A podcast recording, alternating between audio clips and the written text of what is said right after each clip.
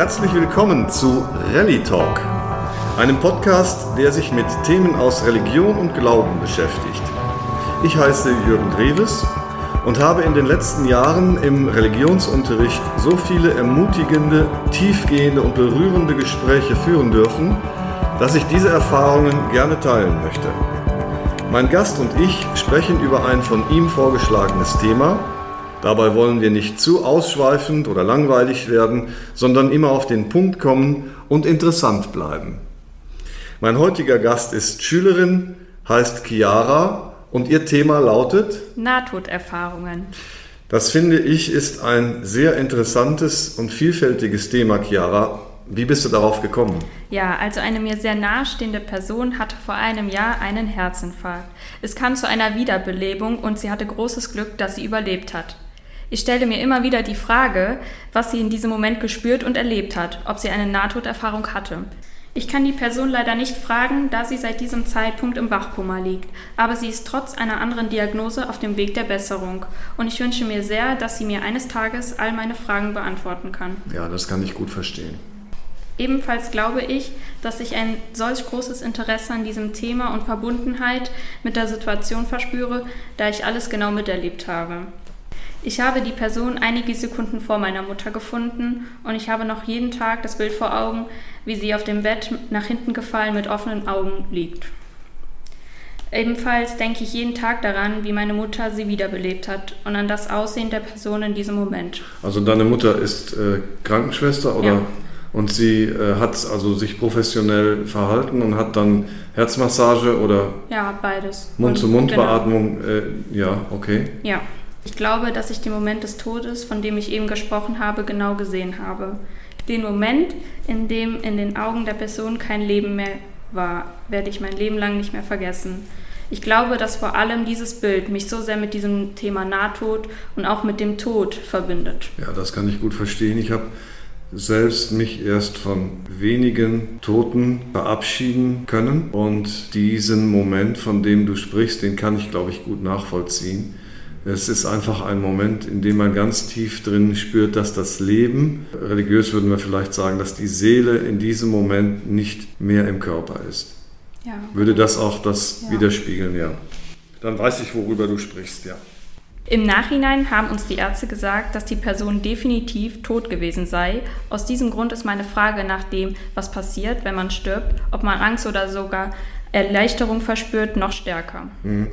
Kurze Frage, tot gewesen sei, was meinten die Ärzte denn genau? Dass sein Herz nicht mehr geschlagen hat. Okay. Ja, zudem stelle ich mir die Frage, ob das Erleben in dem Moment des Todes die Person beeinflusst hat, dass sie noch lebt, oder war es auch in ihrer, ihrem Sinne, dass sie wieder hier ist, oder wäre sie lieber nicht mehr zurückgekommen.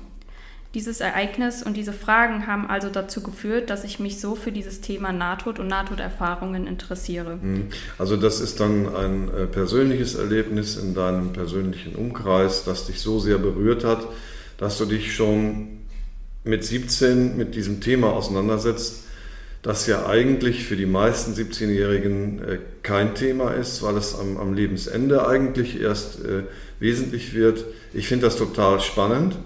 Ich habe mich auch schon mit 16, äh, kann mich gut erinnern daran, ähm, für dieses Thema interessiert und denke, dass man, wenn man sich intensiv damit beschäftigt, auch anders leben kann. Ja, das denke ich auch. Hm. Ähm, ja, also im Folgenden werde ich jetzt ähm, eine Geschichte von einem kleinen Jungen erzählen, der ebenfalls eine Nahtoderfahrung hatte. Diese Geschichte handelt von einem damals vierjährigen Jungen namens Colton. Am 4. Juli fährt er mit seiner Familie an dem Krankenhaus vorbei, in dem der kleine Junge drei Monate zuvor wegen eines Blinddarmdurchbruchs den, dem Tod nur knapp entkommen war. Nur eine Not-OP konnte ihn retten. Erinnerst du dich an das Krankenhaus? fragten seine Eltern den Jungen. Klar, sagt dieser, da ist da, wo die Engel für mich gesungen haben. Die Eltern sind völlig überrascht. Was die Engel denn gesungen hätten, fragten sie weiter. Na ja, sie haben Jesus Love Me gesungen, antwortete Colton ernst. Ich habe sie gefragt, ob sie We Will Rock You singen, aber das wollten sie nicht. So beginnt die Geschichte der fantastischen Himmelfahrt des damals Vierjährigen.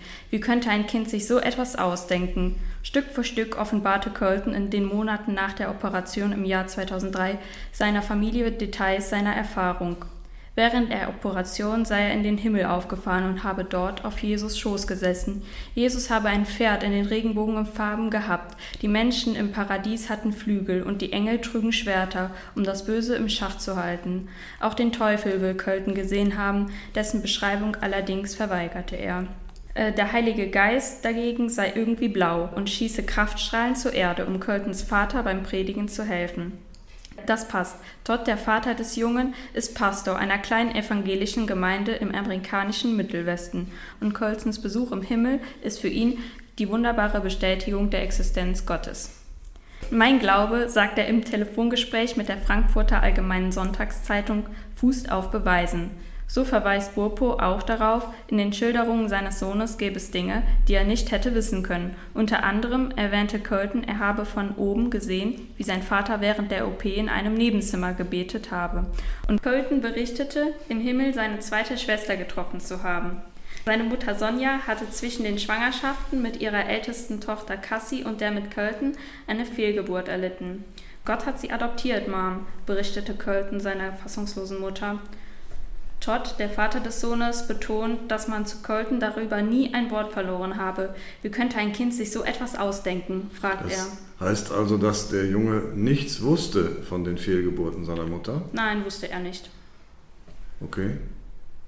Ja, also das war die Geschichte und ich wollte Sie jetzt einfach mal fragen, was Sie ähm, über das Zitat des Vaters, äh, mein Glaube fußt auf Beweisen, denken.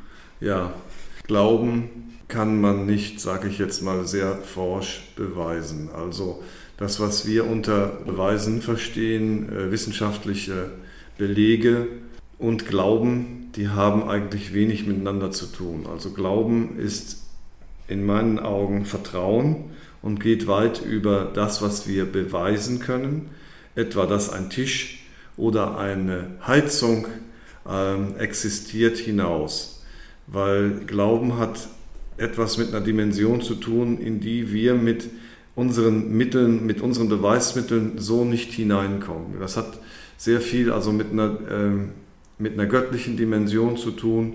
Und deswegen sind mir diese Erfahrungen, von denen du vorhin gesprochen hast, die sind mir sehr wichtig und die nehme ich sehr ernst. Ich nehme sie mindestens genauso ernst als Erfahrung wie ein Beweis.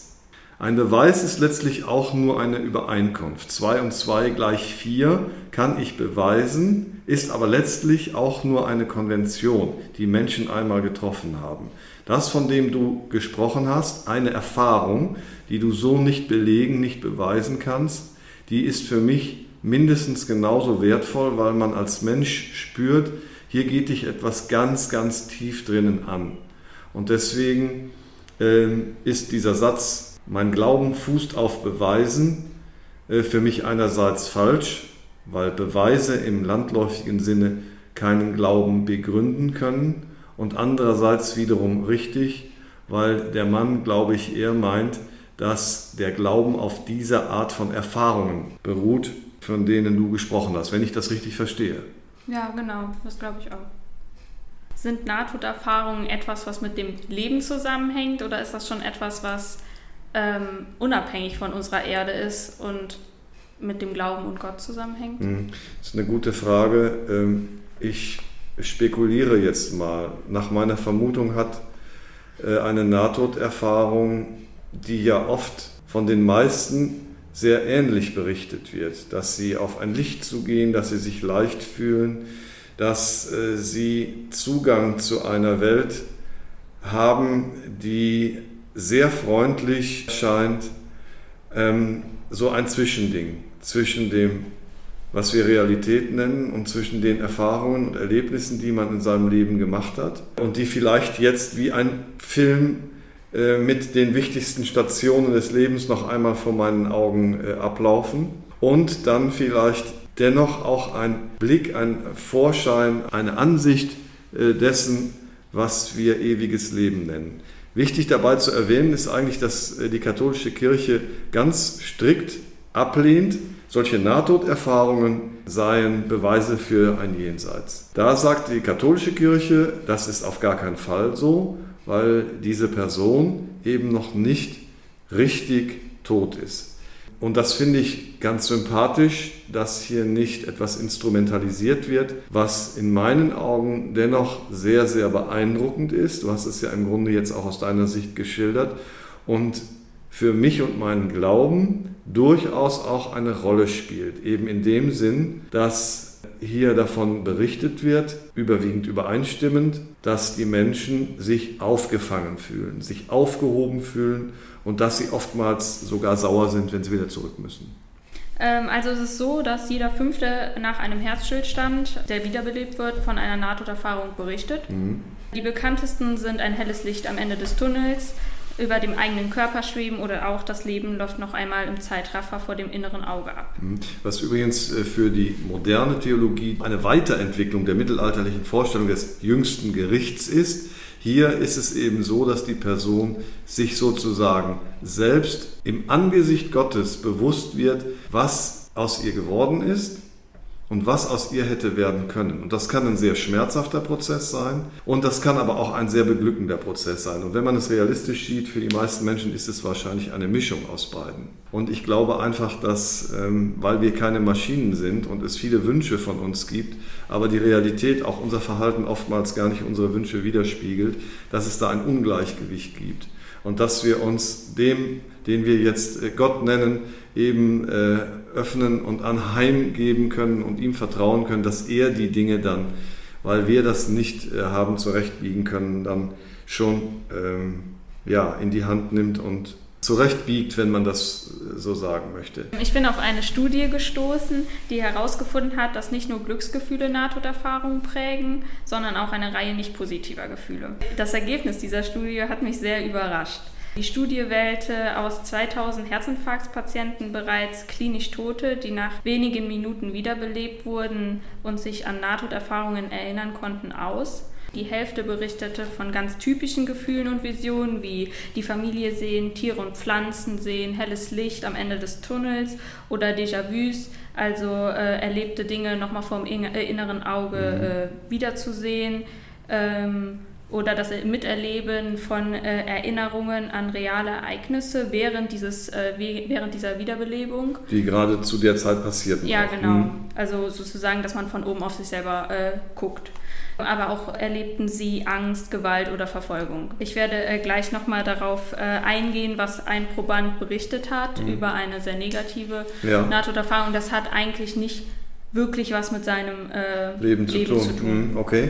Demnach äh, schloss es sich halt aus dieser äh, Studie, dass nicht nur positive Dinge bei Nahtoderfahrungen geschehen, nur 22 Prozent äh, von den 100 Probanden hatten eine positive Erfahrung, alle anderen negative. Oh, das hört sich aber jetzt sehr wenig an. Ja. Äh, ich hatte ja vorhin auch von diesem Vorstellungsmodell gesprochen, was aus mir geworden ist und was aus mir hätte werden können. Das muss ja nicht immer nur eitel Sonnenschein sein, sondern ich kann ja eben auch die Stellen im Leben erkennen, an denen ich falsche Entscheidungen ähm, getroffen habe. Und das äh, kann natürlich auch eine schmerzhafte Erfahrung sein. Ist sowas damit gemeint? Ich glaube nicht. Also ich glaube da wirklich, dass dann Angst, also wirkliche Angst, Gewalt oder halt Verfolgung unabhängig vom Leben so mhm. geschieht. Gibt es denn da Erklärungen? Ähm, nee. Also ich hatte ja zuvor, äh, zuvor schon angesprochen, dass äh, halt ein Proband berichtete, was er erlebt hat. Er hat halt gesagt, äh, ich hatte totale Angst. Mir wurde gesagt, ich müsse sterben und es würde schneller gehen, wenn ich ein letztes Wort spreche. Er fühlte sich halt in diesem Moment wie ein Verurteilter am Ende einer Verhandlung, der halt noch etwas sagen darf zum mhm. Abschluss. Ja. Genau, jetzt wollte ich ähm, Sie einfach mal fragen, wie es sich für Sie anfühlt, zu hören, dass der Großteil der Nahtoderfahrungen so negativ verlaufen. Ja, wie gesagt, das ist für mich eine äh, ganz neue Information. Ja, mich hat das auch sehr überrascht. Also davon bin ich auch nicht ausgegangen. Ähm, ich habe auch noch nie gehört, dass äh, jemand eine solche schlimme Nahtoderfahrung gehabt hat. Ich dachte eigentlich immer, dass das zum größten Teil positiv und eigentlich auch ein schönes Erlebnis ist. Und dass die Leute ja oft auch sauer sind darüber, dass man sie wieder zurückgeholt hat, genau. beziehungsweise im ersten Moment darüber genau. traurig sind. Ja. Ähm, deshalb war das für mich schon sehr überraschend und auch irgendwie schockierend. Mich beunruhigt es gar nicht so sehr, dass halt viele Leute eine negative Nahtoderfahrung hatten ich finde es einfach die Vorstellung trotzdem schön, dass man etwas so Positives äh, während des Todes halt erleben kann. Ja. Eine ganz besondere Nahtoderfahrung, mit der sich viele Wissenschaftler äh, beschäftigen und sie sehr interessiert, ist halt die Erinnerung, die es halt eigentlich gar nicht geben kann. Mhm. Zwei äh, Teilnehmer der Studie konnten genau schildern, was während der Wiederbelebung um sie herum geschehen ist. Zum Beispiel, was der Arzt gesagt hat oder welche Maßnahmen ergriffen wurden. Und sie haben halt alles miterlebt, äh, obwohl hier ihr Herz eigentlich stehen geblieben war. Mhm. Ja. Kann man das nicht erklären äh, durch die Hirnfunktion, die eben noch äh, nicht ausgeschaltet ist sozusagen? Wissenschaftler fanden heraus, dass die Aktivität des Gehirns normalerweise eine halbe Minute nach dem Herzstillstand äh, gegen Null läuft. Ähm, ebenfalls ist es so, dass in diesen 30 Sekunden das Gehirn extrem aktiv wird.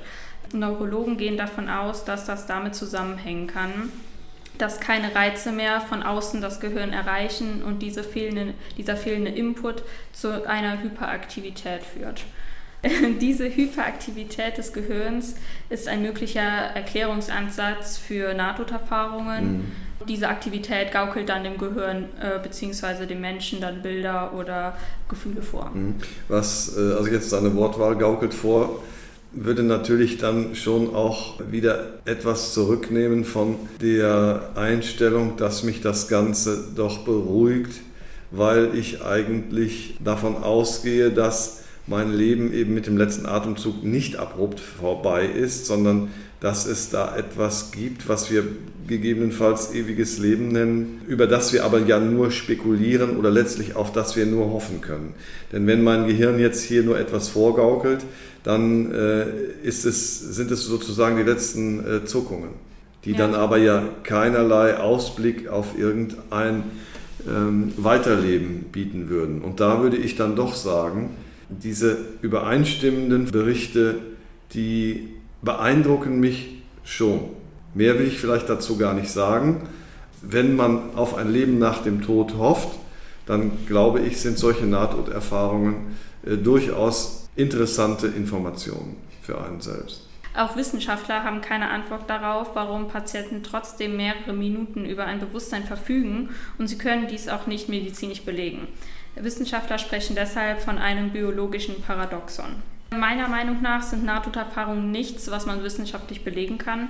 Ich glaube, dass sie wirklich existieren und wünsche mir sehr, dass die Person, von der ich jetzt zu Anfang gesprochen habe, in dieser schlimmen Situation eine schöne Erfahrung gemacht hat, die unter Umständen auch dazu geführt hat, dass sie wieder zu uns zurückgekehrt ist. Ich glaube, dass es etwas ist, das unabhängig von den Grenzen und Möglichkeiten des Menschen ist. Was ich mich jedoch frage, wie eine schlechte und angsteinflößende Nahtoderfahrung entstehen kann. Da gehe ich eben davon aus, dass das eigene Leben eine ganz zentrale Rolle spielt. Aber letztlich bleibt für mich ähm, unterm Strich erstmal äh, die beeindruckende Schilderung äh, von dir, dass dich das existenziell berührt hat und dass diese Erfahrung für dich ganz, ganz wichtig ist, wichtiger als Beweise. Ich glaube auch, dass wir hier in einem Bereich sind, der über Beweisbares hinausgeht und der uns durchaus einen, ja, einen Vorschein äh, geben kann dessen, was uns hoffentlich erwartet. Also ich glaube auch, dass andere Menschen gar nicht hätten das sehen können, was ich in dem Moment gesehen habe. Ich habe gesehen, dass das nichts ist, was man jetzt irgendwie wissenschaftlich belegen kann, sondern es war etwas, das war einfach nicht mehr hier auf der Erde, sondern schon irgendwo anders. Und somit denke ich, hast du äh, eben äh, eine ganz zentrale existenzielle Erfahrung gemacht und dann letztlich ja auch äh, zu diesem Gespräch geführt hat, wofür ich mich ganz herzlich bedanken möchte. Ja, ich sage danke.